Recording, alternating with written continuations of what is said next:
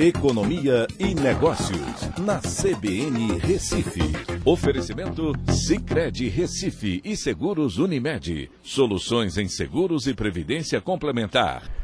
Olá, amigos, tudo bem? No podcast de hoje eu vou falar sobre 96 das 100 cidades com maior impacto do Auxílio Brasil ficam no Nordeste.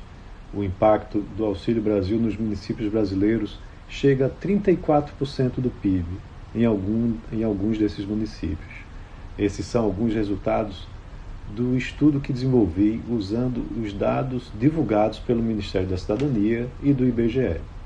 No município de Serrano do Maranhão, o impacto chega próximo dos 34%.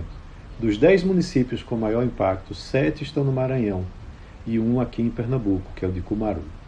O Auxílio Brasil equivale a 10% ou mais do PIB para 648 cidades brasileiras, onde 597 delas estão no Nordeste. O menor impacto fica naqueles municípios da região Sul. Nos estados, os maiores impactos são no Maranhão e Piauí, acima de 4%. Dos 10 estados com os maiores efeitos, 8 são no Nordeste. Apenas o Rio Grande do Norte ficou de fora. Entraram ainda Acre e Pará, no norte do país. E o impacto médio do Auxílio Brasil vai ficar em 1,04% do PIB nacional em 2022. O percentual vai ser maior justamente onde tem o maior número de beneficiários em relação ao tamanho do município e da economia. Em geral, os municípios mais pobres têm uma necessidade maior de auxílio porque têm uma população mais pobre.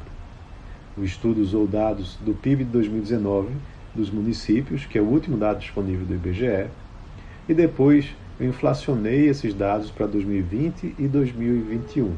Com relação ao Auxílio Brasil, usei os dados disponíveis do Ministério da Cidadania de janeiro a maio desse ano e então projetei o valor para os meses de junho a dezembro. Esses valores não incluem uma possível elevação do valor do Auxílio Brasil para 600 reais. O efeito dessa elevação vai potencializar o impacto sobre o PIB de todos os municípios, com elevação aproximada de 25%. Esses municípios terão uma realidade diferente nesse ano. O Auxílio Brasil tem um impacto significativo por ser um programa de transferência de renda direta, sem nenhuma contrapartida que possa atrapalhar a chegada dos recursos lá na ponta.